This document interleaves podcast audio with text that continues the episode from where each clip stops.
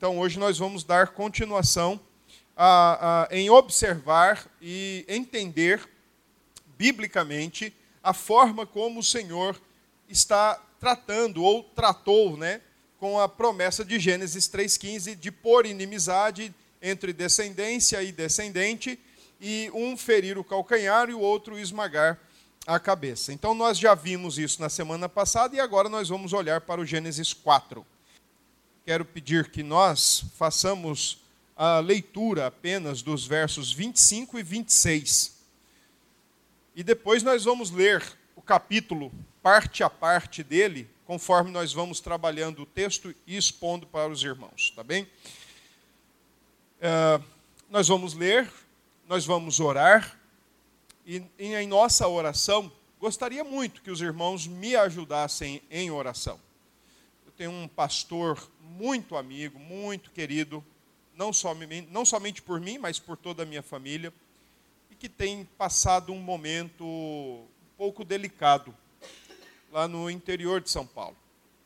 E a gente tem mantido diálogo, tem mantido papo, mas ele tem estado bem, bem, bem sofrível nesses últimos meses. Então eu gostaria que nós orássemos por ele. E sempre que vocês se lembrarem, eh, eu peço que orem o nome dele é Zacarias, Erington Zacarias. E os irmãos, se lembrando, orem por ele. Peçam ao Senhor que tome conta do coração dele, da vida dele, e que o abençoe em Cristo Jesus. Tá certo? Então vamos ler Gênesis 4, 25 a 26. O texto diz: Tornou Adão a coabitar com sua mulher, e ela deu à luz um filho a quem pôs o nome de Sete. Porque disse ela: Deus me concedeu outro descendente, em lugar de Abel, que Caim matou. A Sete nasceu-lhe também um filho, ao qual pôs o nome de Enos. Daí se começou a invocar o nome do Senhor. Amém. Até aqui, meus irmãos. Vamos orar? Obrigado, Senhor nosso Deus por esta manhã em que a tua igreja e o teu povo pode se reunir. Nós agradecemos porque o Senhor mais uma vez renovou sobre nós o teu favor. E agora o Senhor nos permite rodear a tua palavra e buscar nela orientação, direção, graça, vida, ensino. Afinal de contas, tudo isso a tua palavra é para nós. Então nós rogamos a ti, ó Espírito de Deus, luz para o nosso caminhar, que agora ilumine o nosso coração e a nossa mente. Também fazemos nesse momento menção da vida do pastor Zacarias, aquele homem, aquele servo que o Senhor ama. Então, nós pedimos que o Senhor vá ao encontro dele, que o Senhor tenha misericórdia dele, que o Senhor alcance o coração dele e derrame da tua graça como um bálsamo e traga, Senhor, refrigério e alívio à sua alma. Oramos assim agradecidos em nome de Jesus. Amém.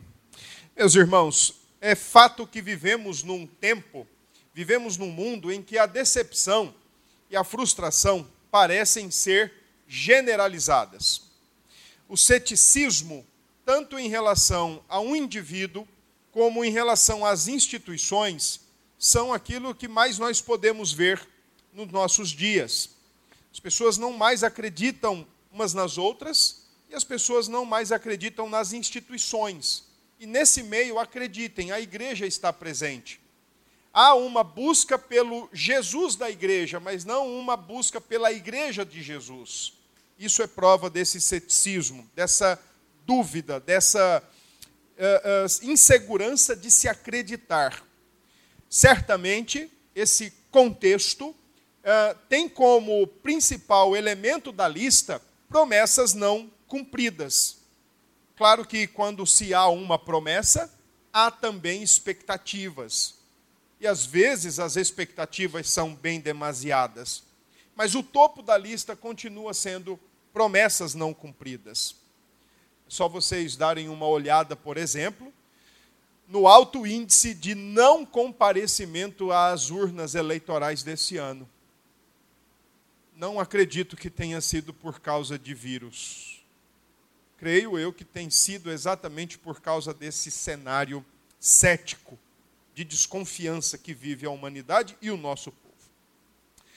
O problema é que, indubitavelmente, esse cenário cético de insegurança, de dúvidas, de questionamentos, ele acaba afetando, tocando a nossa relação com Deus. Dificilmente uma pessoa que não acredite na outra ou que não acredite numa instituição, dificilmente ela terá a sua confiança e a sua fé em Deus ilesas. Certamente serão arranhadas também. E aí, até mesmo o próprio Deus e a sua palavra passam a ser tratados com desconfiança. Será que Deus realmente cumpre o que ele promete? Será que ele não é mais como um de nós, apenas alguém que também fala e não cumpre?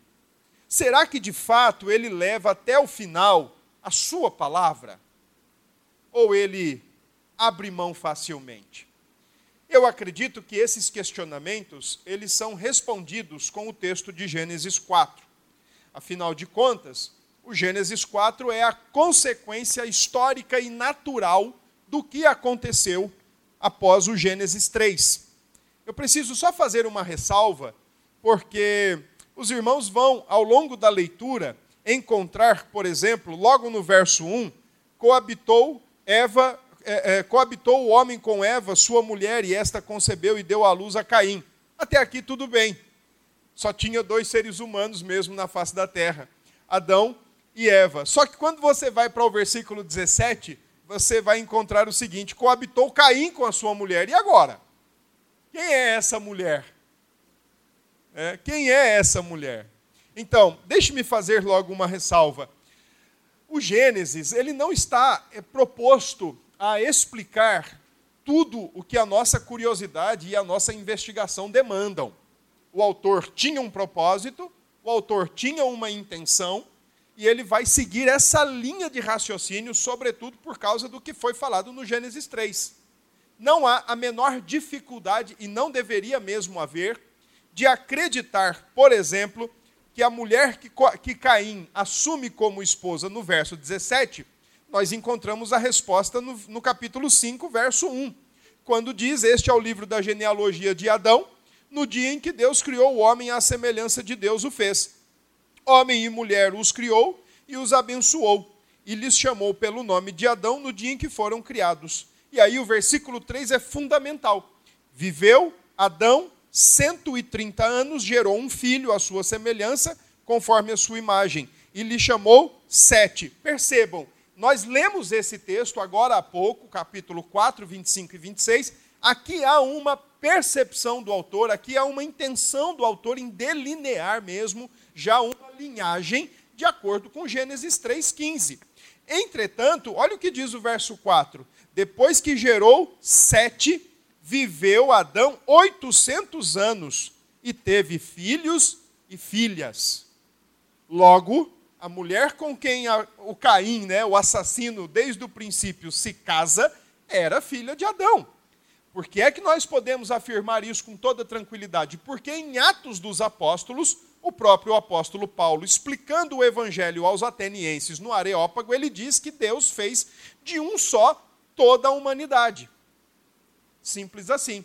O problema é que o Gênesis não tem nenhum compromisso cronológico e a sua literatura, especialmente os primeiros seis capítulos, eles vão e voltam o tempo todo. Então, se você olhar para o Gênesis 4, você vai ver Adão e Eva tendo filhos, e essa história vai narrar até o verso 24. Do verso 25 aparece 7. No capítulo 5, volta-se para 7 e o que acontece depois de sete. Então o Gênesis não está muito preocupado com a nossa curiosidade, com a nossa investigação, não está muito preocupado com uma cronologia coerente ou precisa, como Lucas está no Evangelho de Lucas e no livro de Atos. O Gênesis não está preocupado com isso. Entretanto, é bom que se afirme o seguinte: foi só de um casal mesmo, Adão e Eva. Ah, o Gênesis não está preocupado com os ataques modernistas do nosso tempo tem a menor preocupação. Nós é que nos preocupamos e devemos. Aliás, nós estamos caminhando para um momento que nós vamos precisar reafirmar cada vez mais a inspiração, a inerrância, a infalibilidade das Escrituras. Moisés não tinha essa preocupação. Moisés não tinha como alvo inicial o público crente do século 21. Moisés tinha como público inicial o público crente que saiu do Egito. Ele precisava reformular a visão de mundo daquele povo. Ele precisava ensinar quem era o Deus dos patriarcas, que ao longo dos 430 anos cativos no Egito, o povo perdeu a noção. Então agora ele precisa, através do Gênesis, é, é, usar o Gênesis como um elemento pedagógico, como algo que formula, que reorienta e corrige uma visão de mundo e estabelece uma visão teocêntrica de mundo, mas ao mesmo tempo ele também precisa usar o Gênesis da maneira apologética, defendendo a sua fé no Deus das Escrituras frente aos deuses egípcios e depois, consequentemente, os deuses das outras nações, os deuses pagãs das outras nações. Tá certo? Então a esposa com quem Caim coabita é uma própria irmã, porque Deus fez de um só casal e tão somente um casal toda a humanidade. Tá bom? Então, olhemos agora para o Gênesis 4, e o Gênesis tem muitas coisas a nos ensinar, especialmente as perguntas introdutórias que deixamos para os irmãos. Será que Deus realmente cumpre a sua promessa? Será que ele não é, mais, não é como um, mais um de nós? Será que de fato ele leva até o final a sua palavra? A resposta é sim. Moisés quer, como Gênesis 4, responder essas perguntas, mas não para nós no século 21. Em primeiro lugar, ele quer responder essas perguntas para o público que está saindo do Êxodo. Lembrem-se, na semana passada, a mais antiga promessa da Bíblia é o seguinte: olha, espera lá, o que, que vai acontecer? Deus chega e salva o seu povo, salva a igreja do Egito, coloca essa igreja a peregrinar e diz o seguinte: olha, existe uma promessa de redenção, existe uma promessa de salvação, mesmo em um cenário de queda e de julgamento. E agora, Moisés pressupõe que o seu público está perguntando o seguinte: espera aí, mas será que Deus levará a cabo a sua promessa? Será que ele não é mais como um dos deuses egípcios que estão mudando de ideia e mudando de humor o tempo todo? Será que num cenário de maldade que craça o tempo todo, que se espalha o tempo todo e velozmente o tempo todo, Deus vai cumprir a sua promessa? É isso que Moisés está preocupado em mostrar para o povo que está saindo do Egito. Interessante de ver no texto do capítulo 4 é que, de fato, Moisés, o autor, faz questão de mostrar como o mal avançou em meio à humanidade criada à imagem e semelhança de Deus e que agora se encontrava num cenário de rebelião e revolta para com o seu Criador. Por exemplo, Gênesis 4 nos traz o primeiro homicídio da história. E o primeiro homicídio da história, meus queridos irmãos, não foi entre facções, não foi entre gangues, não foi entre Oriente Médio e Estados Unidos, não foi entre Estados Unidos e Rússia, não foi entre Coreia do Norte e Coreia do Sul. Foi exatamente entre dois homens, duas pessoas que saíram do mesmo ventre e do mesmo esperma. Primeiro homicídio da história é entre dois irmãos. Acontece entre Caim e Abel, saídos do mesmo homem e da mesma mulher. Assim caminha agora a humanidade pós-queda, recém-despejada do Éden. São dois irmãos do mesmo sangue, da mesma mãe, do mesmo pai, do mesmo DNA, do mesmo código genético, um assassina o outro. Além disso, o texto de Gênesis 4 mostra que após a queda e após a expulsão do paraíso, a revelação de Deus é aceita por um, mas ela é rejeitada por outro. Agora Deus precisa se revelar. O pecado obliterou a mente humana, o pecado ofuscou o entendimento humano, o pecado matou o coração humano. Deus precisa se revelar, porém nem todos receberão a sua revelação. Abel recebe a revelação do Senhor, Caim rejeita a revelação do Senhor. Terceiro lugar, o Gênesis 4 mostra como o mal avança e como o mal se espalha. Afinal de contas, ele mostra que agora o casamento é invertido ele não vai mais ser segundo a concepção divina, mas ele vai ser segundo a concepção humana. Segundo a concepção divina, casamento é um homem e uma mulher. Segundo a concepção humana, no Gênesis 4, é um homem e duas mulheres. Segundo a concepção moderna, é homem com homem, mulher com mulher. tantos quantos puderem e quiserem.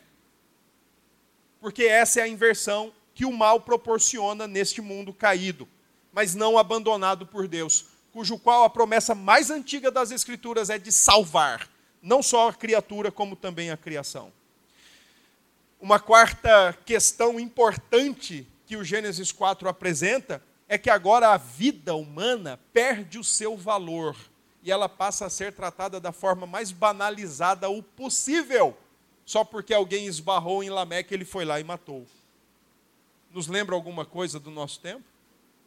Onde vida humana vale menos que um celular, por exemplo, menos que uma bicicleta, menos que uma mobilete, menos que uma moto, menos que um carro menos que um relógio. E por fim, e não mais, não menos importante, o Gênesis 4 nos ensina a parasitagem da criação. Satanás não cria nada. Satanás não criou nada. Satanás não traz nada à existência. Absolutamente nada.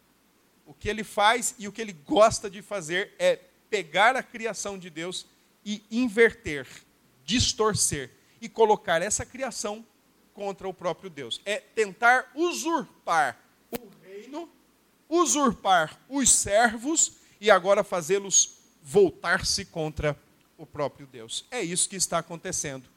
Um autor chamado Meredith Klein diz que o Gênesis 4 mostra a escalada do mal. E essa escalada do mal chega até Gênesis 6, que eu queria que você abrisse aí. Olha o importante diagnóstico que ninguém mais, ninguém menos do que o próprio Deus tem acerca da humanidade que ele mesmo criou. Capítulo 6, verso 5 diz: Viu, viu o Senhor que a maldade do homem se havia multiplicado na terra. Isso é dito após o casamento entre filhos dos homens e filhos das e as mulheres dos homens e os filhos de Deus. Não acredito que seja uma, uma referência a homens se casando com anjos, ou anjos se casando com mulheres, perdão, mas creio eu que aqui estão duas linhagens com profunda inimizade querendo entrar em casamento. Os filhos de Sete com os filhos de Caim.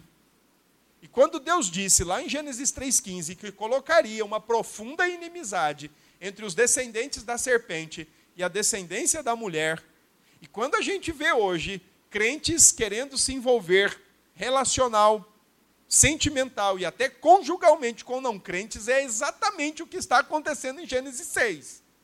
Quando os filhos de Deus procuram entre as filhas dos homens o seu par, com profundas dissensões e divergências de coração. E aí, depois de ver isso, o Senhor diz exatamente o que está no verso 5. Viu o Senhor que a maldade do homem se havia multiplicado na terra e que era continuamente mal todo o desígnio do seu coração. Interessante, né? O grande cardiologista, olhando para o coração humano, pós-queda, já com o mal avançando e as escaladas cada vez maiores ou mais densas, e ele fala: olha, agora tudo que o homem fizer vai ser mal, vai ser continuamente mal, porque é assim que está o seu coração. Mas uma verdade é, apesar de todo esse cenário de maldade evoluindo e graçando altos níveis, apesar do primeiro assassinato, apesar da rejeição da revelação, apesar da inversão do casamento, apesar da banalização da vida, apesar de tudo isso, o Gênesis 4 nos traz uma importante lição. Deus preserva e cumpre a sua promessa mais antiga em meio a um cenário de juízo e de condenação. O cenário é esse: merece juízo e condenação, mas ao mesmo tempo, por sua graça, Deus preserva e Deus cumpre a sua promessa mais antiga na história da humanidade. Vamos olhar para o texto, versos 1 a 8. Em primeiro lugar, a divisória da humanidade, né? A divisão da humanidade.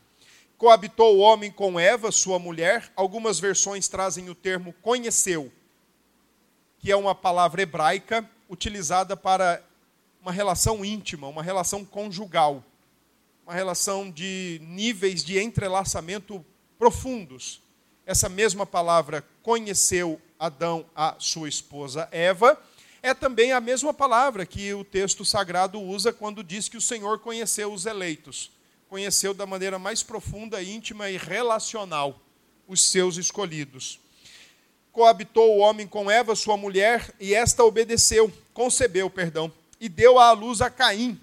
Então disse: Adquiri um varão com o auxílio do Senhor. Curiosamente, aqui existe uma questão muito interessante. Em primeiro lugar, existe um elemento de fé em Eva, como eu disse na semana passada. Tanto Adão como Eva creram na promessa do Gênesis 3,15. Não é à toa que no capítulo 3, verso 20, Adão dá um segundo nome à sua esposa. O primeiro nome está lá em Gênesis 2, 24, quando ele diz ela se chamará Varoa. Mas o segundo nome está em Gênesis 3, 20, quando ele diz o nome dela vai ser Eva, porque ela é a mãe de todos os seres viventes ou de todos os seres humanos. Ela é vida. Através dela vai vir a vida. Adão creu na palavra do Senhor Deus, como Eva também creu na palavra do Senhor. Quando ela diz para o nome de Caim, ela diz: adquirir um varão, ou adquirir alguém com o auxílio do Senhor, ela está dizendo: aqui está ele. Aqui está aquele que foi prometido. Infelizmente, Eva estava enganada. Mas existe um outro elemento importante a ser notado nessa resposta de Eva, quando ela diz: adquirir um varão com o auxílio do Senhor. A expressão hebraica, como está no texto, indica que ela se sente partícipe da forma de cumprimento e não de instrumento. Uma coisa é nós sermos instrumentos de Deus para cumprir Sua vontade, outra coisa é nós nos sentirmos coparticipantes das Suas promessas e cumpridores das Suas promessas. E aqui Eva está se sentindo, na verdade, coparticipante, apesar da sua fé. Se você fizer o paralelo ou o contraste, olha em relação ao versículo 1, o versículo 25. No, no versículo 1 ela diz: Adquiri um varão. Mas no versículo 25, Deus me concedeu outro descendente. Percebe que ela já sai de cena? Agora ela está falando: Ó, não, não, é, é só o Senhor mesmo, eu não participo. Eu não tenho coparticipação de cumprimento, eu tenho apenas instrumentalidade, mas coparticipação de cumprimento eu não tenho. Versículo 2, ela dá a luz a Abel, seu irmão. Abel foi pastor de ovelhas, enquanto Caim foi lavrador. Apesar da humanidade estar caída, apesar do cenário ser um cenário de julgamento e de condenação, o cenário também experimenta a graça comum do Senhor Deus. Porque, apesar de ser um cenário merecedor de todo o juízo e de toda a ira divina, Deus permite que elementos da realidade sejam desenvolvidos, como, por exemplo, a agricultura e o cuidado com as ovelhas, ou a ovinocultura o Senhor ainda assim permite, por sua graça, que os homens desenvolvam o mandato cultural a ponto de preencher a terra e, ao mesmo tempo, de desenvolver coisas importantes na terra. Versículo 3 diz que, no fim, no fim aconteceu que, no fim de uns tempos, trouxe caindo o fruto da terra uma oferta ao Senhor, e Abel, por sua vez, trouxe das primícias o seu rebanho a gordura deste. Agradou-se o Senhor de Abel e de sua oferta. Olha, quem foi que disse para eles trazerem qualquer oferta, se a lei de ofertas vai ser escrita aproximadamente dois mil anos depois? Uma revelação do Senhor. Eles tiveram uma revelação do Senhor que era para trazer uma oferta. Entretanto, eles, cada um traz de acordo com aquilo que produzia. Abel traz do seu rebanho, enquanto Caim traz da sua lavoura. Só que a Escritura diz que o Senhor se agrada de Abel e não se agrada daquilo que Caim trouxe. Abel trouxe do melhor, Caim trouxe do que achava ser melhor. E aqui tem princípio, irmãos, a, a linha que divide a fé cristã e todas as religiões do mundo. Aqui tem princípio ao que nós podemos chamar de cristianismo e de religiões, qualquer, quaisquer que sejam, onde estejam e como ensinam, qualquer que seja. Por quê? Porque nós podemos ver o seguinte: em face à mesma revelação, um oferece o melhor, um aceita os termos divinos, o outro faz o que lhe é melhor. oferece os seus termos, estabelece os teus termos. E essa é a grande diferença do cristianismo para todas as religiões. Cristianismo nasce lá em cima, religião nasce no coração do homem. E quando não orientada e não conduzida pela revelação de Deus, ela se transforma numa religiosidade fria, maçante, numa religiosidade infrutífera, sem futuro e que mais condena o homem à luz da sua consciência, à luz da natureza e à luz da palavra de Deus, do que resolve o seu problema diante de Deus. Aqui está o nascedouro da fé cristã, do cristianismo, centrada em Deus, centrada em Cristo, e aquela que se centra em si mesmo. Versículo 5: Caim, da sua oferta o Senhor não se agrada. É claro, ela não está estabelecida ou ela não está sendo realizada de acordo com os termos estabelecidos por Deus. Percebam que a divisória da humanidade já começa a ser cumprida aqui. A maneira como se reage à revelação do Senhor. O Senhor já está cumprindo a sua promessa em Gênesis 4, porque Gênesis 3,15 disse que teria inimizade. A inimizade está sendo estabelecida, a inimizade está sendo cumprida. Entretanto, não porque o Senhor não queria ofertas da lavoura, mas é porque ele queria o melhor e o melhor nasce quando nasce, o melhor é estabelecido quando nasce no coração. Deixe-me dar um exemplo prático. Às vezes é melhor uh, uma pessoa dar um real de coração do que uma pessoa que dá 10 mil reais, forçada, pressionada, obrigada, coagida ou para impressionar. Entenderam um paralelo?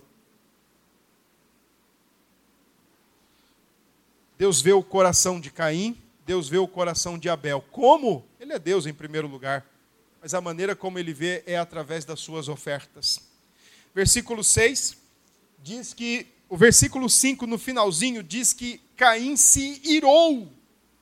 Claro, ele não gostou da forma como o Senhor o tratou. Ele se acha bom demais para não ter uma, uma oferta aceita pelo Senhor. Ira é resultado de coração soberbo e aqui Caim se ensoberbece, porque aos seus olhos a sua oferta é muito boa. Quem é esse Deus para não aceitar o que eu estou dando? Onde já se viu esse Deus não aceitar o que eu estou dando? Eu estou dando do que eu posso, do que eu quero, do meu melhor. Quem é ele para não aceitar? E diz o texto que o semblante de Caim descaiu. É, é tão interessante essa palavrinha no hebraico. O chão foi na terra. Versículo 6, então diz assim: Então lhe disse o Senhor: Por que andas irado? Por que descaiu o teu semblante? Será que o Senhor é aquele que olha apenas para o nosso rosto? É óbvio que não, porque às vezes nós podemos ter um coração irado e ao mesmo tempo estarmos com um sorriso aplicado no, no, no rosto. Podemos estar com o coração magoado e rancoroso e ao mesmo tempo tratando a vida como se nada tivesse acontecendo. Nós somos bons em tapear. O Senhor estava olhando para o coração de Caim, como ele olha para o nosso coração, como ele sabe o que tem no nosso. E aí o Senhor, por graça, chama a atenção de Caim. Irmãos, eu quero que, enfatizar isso. Eu quero que vocês olhem para o capítulo 4 pensando assim, ó, o cenário é de juízo, o cenário é de julgamento, mas por graça, Deus per permite evoluções, desenvolvimentos, graciosamente age e estabelece a preservação da sua promessa. E aí então o Senhor, apesar de ver, além de ver o coração de Caim, alerta Caim, assim como fez com os seus pais. Não comam deste fruto. E aí o Senhor diz para Caim: se você proceder bem, não é certo que serás aceito? Não é certo que serás aceito? Mas ora, o que é proceder bem? É uma, é uma forma de proceder integral. O que é proceder bem? É integral. Não apenas aquilo que se oferece, mas aquilo com a qual a motivação, a intenção com a qual se oferece o desejo de se submeter, o desejo de estar debaixo daquilo que o Senhor estabelece. Então, se você proceder bem, não vai ser aceito. E aí, olha o que diz o Senhor mais uma vez, chamando a atenção de Caim. Se todavia procederes mal, eis que o pecado jaz à porta, e o seu desejo será contra ti, mas a ti cumpre dominá-lo. O que é que o Senhor Deus está dizendo para Caim? Caim, cuidado com o teu coração. Bem diferente, bem diferente do que é dito hoje. Escute a voz interior. Escute o seu coração. Às vezes a gente tem que tomar decisões, não, não meramente decisões do tipo, olha, nós vamos pintar a casa de verde ou de rosa. Escute seu coração. Não é isso. Mas às vezes nós temos que tomar decisões éticas e morais. E aí as pessoas dizem: escute o seu coração. Espera lá, como é que eu vou escutar um sepulcro? Como é que eu vou escutar um esgoto me dizer para o que é que vai vir dele, que me oriente e me diga de maneira correta e de maneira sensata uma decisão ética moral que eu preciso tomar? Como? Então aqui o Senhor está dizendo para Caim: Caim, lide com o seu coração, porque ele é como um bicho feroz. Se você abrir a grade, ele vai te levar para a estribeira. Como a gente. Se a gente ouvir o nosso coração toda hora, a gente para no Roger. Eu, pelo menos, pararia. Me envergonho de dizer isso. Mas é bom que eu diga. Que eu sou como vocês. E vocês como eu. Então o Senhor está dizendo a Caim: Caim, Cuide do teu coração. Não solta o bicho que está aí dentro, não. Se segure. Mas o verso 8 nos diz o seguinte: Disse Caim a seu irmão Abel: Vamos ao campo. Estando ele no campo, sucedeu que se levantou Caim contra Abel, seu irmão, e o matou.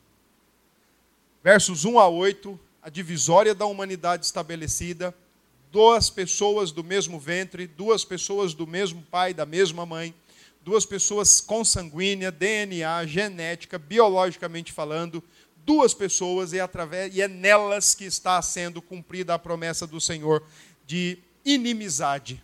Elas são inimigas. A batalha da serpente contra a promessa mais antiga da história da humanidade começou a batalha contra a promessa mais antiga da história da humanidade começou. Abel morreu. A serpente venceu. A serpente feriu o calcanhar do descendente. A batalha pelo coração dos homens começou. A batalha pela lealdade dos homens começou. A batalha pelo um exército começou. Versos 9 a 12, o Senhor estabelece uma maldição contra Caim. E é interessante o diálogo, vamos olhar para ele. Diz assim: Disse o Senhor a Caim: Onde está Abel, teu irmão? Ora, será que o Senhor não sabia? Será que o Senhor não sabia que o, o descendente morto, o descendente vencido pela serpente já estava debaixo da terra? Será que o Senhor não sabia? Será que o Senhor estava dormindo enquanto isso acontecia? Será que, como nós, às vezes, pais e mães de primeira ou de segunda viagem, de tão cansado com os nossos filhos, às vezes nós pegamos no sono involuntariamente, quando vai ver, está pondo fogo na casa. Será que o Senhor estava passando isso? Não. Porque a pergunta que o Senhor faz para Caim é a mesma que o Senhor fez para os seus pais: Onde estáis? Onde vocês estão? Ou seja, a pergunta do Senhor para Caim é assim: ó, meu filho, venha cá, confessa o que você fez, abra o jogo para mim, não esconda nada, vamos ver o que, que a gente pode fazer daqui por diante, mas confesse.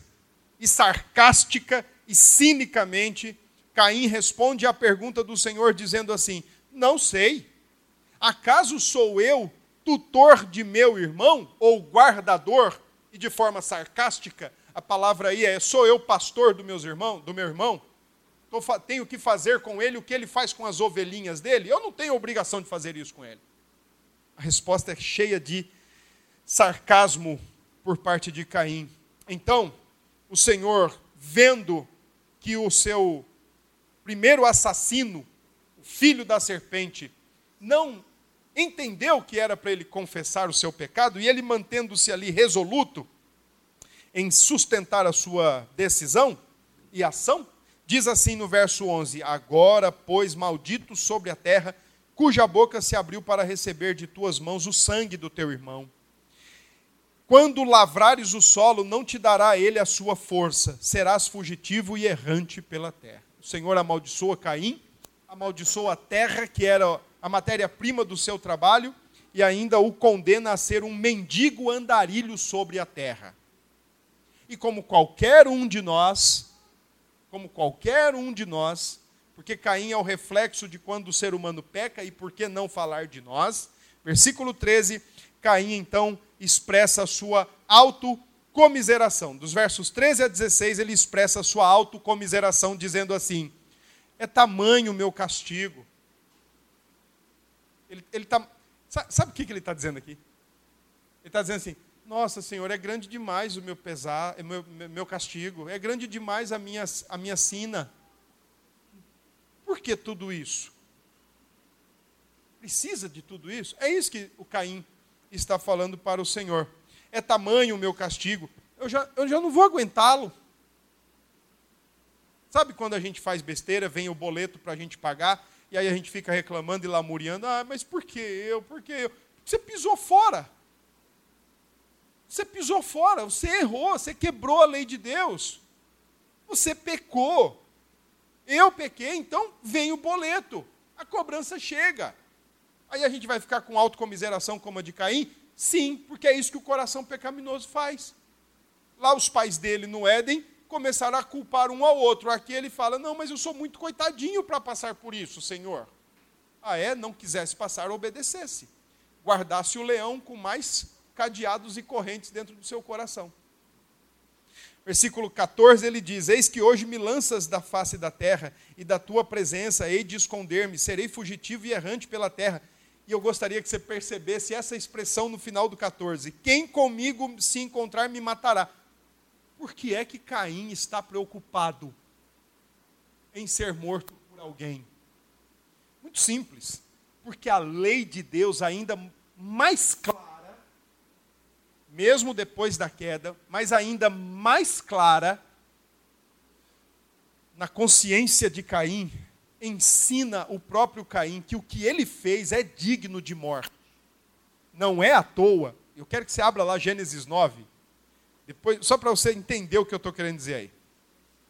Gênesis 9, olha o que diz lá o autor, a partir do verso 5. Gênesis 9 é conhecido como a aliança da criação, ou, perdão, a aliança da preservação. Tá? A aliança da preservação tem no seu cerne o seguinte: ó, Deus não vai mais matar ninguém pela água, pelo dilúvio. Ele vai preservar a vida agora, mesmo sendo um povo caído, mesmo sendo um povo pecaminoso, num cenário de julgamento e de condenação. Ele vai preservar a vida. E como é que ele faz isso? Verso 5: Certamente requererei o vosso sangue, o sangue da vossa vida, de todo o animal o requererei, como também da mão do homem. Sim, da mão do próximo de cada um requererei a vida do homem. Se alguém derramar o sangue do homem, pelo homem se derramará o seu. O Senhor está estabelecendo aqui pena de morte. Se alguém tirar a vida de algum ser humano, na mão de outro ser humano, ele deve morrer. Aqui não tem nada a ver de vingança, justiça, aqui não tem nada a ver com isso. Aqui é simplesmente o que o Estado deveria fazer quando há um homicídio. Morreu fulano, como é que foi? Rapaz, foi morto. Foi morte matada, como a gente diz foi morte matada. Fulano foi lá e matou. Traz fulano. Fulano, você matou fulano? Foi, matei. Você vai morrer agora. Porque você matou vida, tirou a vida e a vida é santa. É a imagem de Deus. Então Caim, quando apresenta esse temor de ser morto, é porque a lei de Deus que está escrita na consciência e no coração humano, para Caim, ela ainda era como um grande holofote. Então deixe-me Deixe-me tentar explicar isso aqui. Pense numa lanterna que você usa pilhas para aproveitar o máximo da sua iluminação. Só que, claro, com o passar do tempo e de uso, aquela lanterna ela vai perdendo a sua força de iluminação. Até que chega um momento que você tem que trocar a pilha. Conforme o primeiro casal é expulso do Éden, e por causa do pecado, por causa do pecado, que engana a consciência humana, que distorce a consciência humana, que cauteriza a consciência humana, que enfraquece a consciência humana, que faz da consciência, ao invés de ser boa para ser amigo de Deus, faz que nós tenhamos uma consciência má e que a gente passa a aplaudir o erro e enxotar a verdade. A gente passa a aplaudir o pecado e rejeitar o verdadeiro e, e, e, e correto princípio divino. Então, por causa do pecado, a luz da revelação na consciência humana, com o passar do tempo, ela foi, ó, enfraquecendo. Enfraquecendo, enfraquecendo, e os homens foram, viu o Senhor que o coração do homem é continuamente mal. E se você olhar essa escalada da maldade lá em Gênesis 11, o Senhor diz assim: rapaz, o povo fala uma língua só, e tudo que esse povo fizer, ninguém vai segurar. O povo é mau, eles falam a mesma língua, tudo que eles quiserem eles vão conseguir. Vou confundir a língua dessa turma toda. Então, lá no Êxodo 20, o Senhor escreve a lei em tábuas de pedra, para que agora pecado nenhum consiga apagar qualquer que seja o lampejo da consciência humana. Agora, o ser humano em pecado tem a luz da consciência, ainda que fraquinha, mas nunca sem morrer. Além, agora, além disso, agora ele tem ela escrita em pedras, que não dá para apagar, que não dá para quebrar, sinalizando que a lei de Deus é eterna. Caim tem medo porque ele sabe que ele feriu a lei de Deus. E ele se enche de autocomiseração porque é isso que o pecado faz. O pecado faz com que nós nos sintamos os mais infelizes, os mais infortunados da face da terra. E nós não somos. Pecados nos traz para dentro de nós mesmos. Nos traz e nos quer colocar sempre dentro de um grupo. Nós queremos que ser rodeados por o um grupo, queremos ser bajulados pelo grupo. Porque é isso que pecado faz. Pecados nos põe no centro das coisas, quando era para Deus estar no centro das coisas. E aqui Caim está preocupado consigo mesmo. Vão me matar, Senhor. Uai, o que, que você quer, meu filho? O que, que você quer? Você, você esperava o quê? Então, graciosamente, graça comum, o Senhor faz o seguinte, versículo 15: O Senhor, porém, lhe disse: Assim, qualquer que matar a Caim será vingado sete vezes. E pôs o Senhor um sinal em Caim, para que o não ferisse de morte, quem quer que o encontrasse. O Senhor é tão bom, num cenário de julgamento, e para um miserável de um assassino, que ele ainda põe uma marca em Caim, para preservar-lhe a vida e não permitir que o matassem, graciosamente. Num cenário de queda, num cenário de juízo. Como hoje, num cenário de queda, num cenário de juízo, num cenário de um mundo virado de pernas para o ar, o Senhor ainda tem estabelecido leis que permitem a nação ter um pouquinho ainda de controle, de paz. O dia que isso acabar, e se Deus permitir que isso acabe, aí vocês vão ver o que é barbárie no Brasil.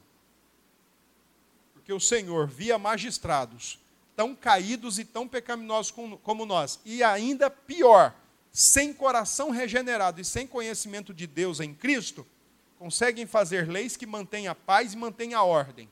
Mas o dia que eles começarem a inverter isso, eles não cumprirem com o seu mandato, aí, meus irmãos, só a graça de Deus.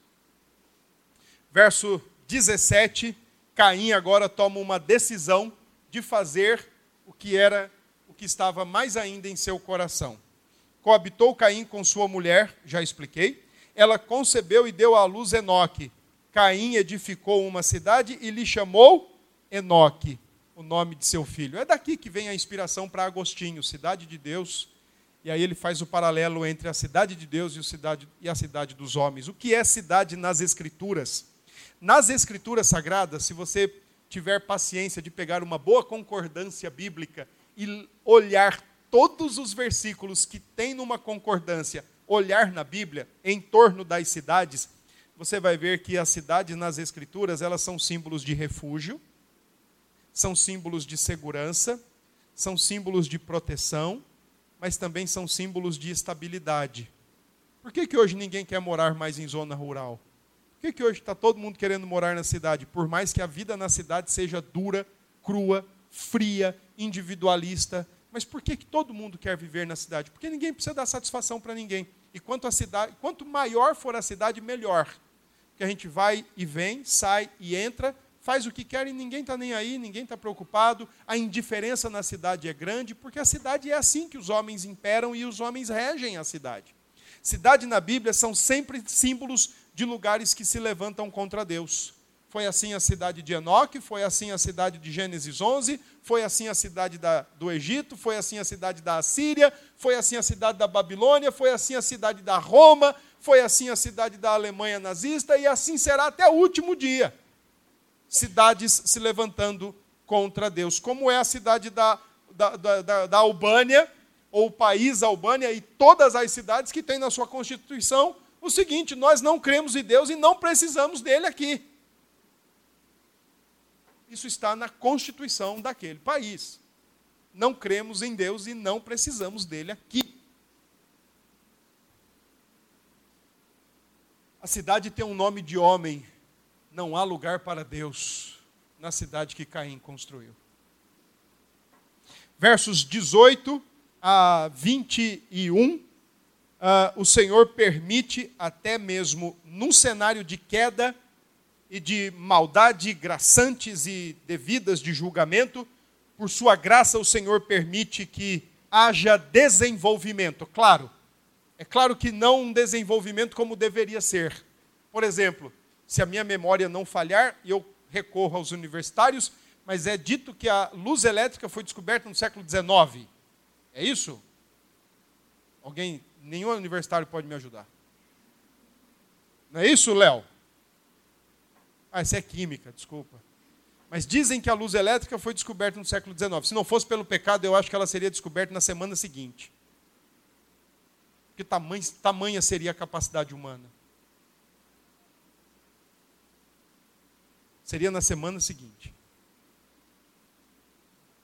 Mas ainda assim, num cenário de queda, o Senhor permite que haja desenvolvimento de elementos da nossa realidade, do mundo de hoje. Por exemplo, olha o que diz no verso 19. Uh, eh, ah, verso 19 é a inversão do casamento. Verso 20 também é a inversão do casamento, porque Lameque, filho de Caim, teve duas mulheres, Ada e Zilá.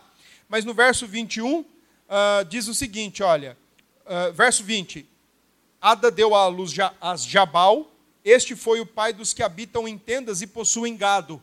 Agricultura, pecuária. Pecuária começa mesmo num cenário de julgamento. Verso 21, o nome de seu irmão era Jubal, e este foi o pai de todos os que tocam harpa e flauta. Música, arte. Num cenário de queda e de juízo, música e arte estão começando. E olha mais, 22, e Zilá, por sua vez, deu à luz a Tubal-Caim, artífice de todo instrumento cortante de bronze e de ferro, metalúrgica, siderúrgica. Se não fosse pelo pecado, não tinha lula, mas tinha metalúrgica. Tinha siderurgia. Está vendo, irmãos? Mesmo num cenário de queda, o Senhor permite desenvolvimento da vida humana, da humanidade. Talvez não demoraria tanto como demorou, mas Deus é gracioso em meio a um cenário de queda e em meio a um cenário de juízo. E por fim, versos 25 e 26, como nós lemos, mesmo com o mal espalhando-se, mesmo com os homens avançando e, e, e subindo escaladas cada vez maiores de pecado e dando-se ao próprio coração, ainda assim, ao mesmo tempo, por sua graça, o Senhor permite desenvolvimentos, mas continua preservando e cumprindo a sua promessa. Como é que o capítulo começa? Dizendo que Abel, que Eva e Adão tiveram primeira relação e nasceu Caim, depois nasceu Abel. O texto avança e diz que Abel foi morto, a serpente venceu. A promessa agora foi interrompida? De forma nenhuma. Porque o texto do verso 25 diz que o Senhor agora faz a mulher ter sete e ela reconhece que ela não tem participação, ela é só instrumento. E ela diz: O Senhor me deu outro descendente em substituição a Abel, que Caim matou. E diferente do verso 26, diferente do verso 17 e 18, quando dizem que a cidade agora tinha nome de homem, agora o texto termina dizendo que a partir de Sete lhe nasceu um filho Enos, E agora não se invoca o nome de homens, mas se invoca o nome do Senhor. Quer saber quando começou a igreja? Está aqui, Gênesis 4, 26. Nós não somos dispensacionalistas. Nós não acreditamos numa igreja que começa em Atos 2, Pentecostes. Ali há uma expansão. Igreja é pessoas que invocam o nome do Senhor. E como eu disse na semana passada, Gênesis 3 tem todos os elementos de uma atuação missionária. Tem pecadores, Adão e Eva. Tem uma mensagem, a promessa mais antiga da história da humanidade: vou enviar um descendente. Mas tem um grande evangelista, um evangelista perseverante, um evangelista insistente, um evangelista amoroso e eficaz. O próprio Deus. É Ele quem estabelece a promessa. A partir da promessa, quem crer nela é igreja, porque invoca o nome do Senhor e reconhece em si mesmo que é por causa da promessa, da promessa de Deus, que há salvação. O Senhor promete, o Senhor preserva, o Senhor cumpre. Se nós olharmos para o Gênesis, irmãos, até o Apocalipse, é a coisa mais bela do mundo ver como Deus preserva a sua promessa. Por exemplo, quando o Faraó se levanta contra os, os judeus que estão ainda em seu território como escravos, né? como cidadãos livres, mas depois reduzidos a escravos, ele diz: mandem matar todos os meninos. Deus usa o temor das parteiras para que isso não acontecesse. Porque se aquilo tivesse acontecido, haveria uma mistura de, de, de hebreias com egípcios, não teria descendente. O Senhor preserva a sua promessa, o Senhor guarda a sua promessa. Quando o Faraó então diz: joguem no Nilo, o Senhor usa o temor da própria mãe prepara uma barquinha, coloca aquele menino e providencialmente ele vai parar nas mãos da filha do Faraó. Quando os filisteus se levantam contra os judeus e Golias ameaça acabar com todos eles, o Senhor usa um menino de 17 anos com uma pedra. Porque se, ele, se os filisteus acabassem com os judeus, não teria promessa. O problema é que às vezes a gente tem uma leitura do Antigo Testamento num nível muito superficial. Às vezes a gente acha que o Antigo Testamento quer nos ensinar a fé de Abraão, a paciência de Jó, o temor de Noé, como andar em graça com Deus através de Noé. Irmãos, o, Novo, o Antigo Testamento tem histórias, mas por trás de história tem conflitos, tem lutas, tem uma serpente querendo o tempo todo frustrar a promessa mais antiga das Escrituras. Mas também tem um Deus, Senhor e soberano sobre tudo e todos, preservando e levando até o fim a sua palavra. Segundo Gálatas 4, na plenitude dos tempos, nascido de mulher, nascido sob a lei. O que é que nós podemos então aprender com Gênesis 4? Irmãos, pensem bem nisso. Que bom. Louvado seja Deus que estamos com Cristo, em Cristo e por Cristo e para Cristo. Mas lembre-se, pecado sempre trará consequências. E é uma responsabilidade individual. De que se queixa o homem? Seus próprios pecados. Então, se amanhã ou depois você começar com autocomiseração, com muita pena e com muita, muita dó de si mesmo, pense logo se você não tem andado fora da linha. Que é isso que o pecado faz. Mas para aquele que está em Cristo, ao reconhecer, se arrependa e corra para a cruz de Cristo o mais rápido possível. Segundo, o Gênesis 4 nos ensina que ninguém nasce sem pecado. Todos somos pecadores. Ninguém, absolutamente ninguém nasce sem pecado. E o cenário que estamos é devido a isso.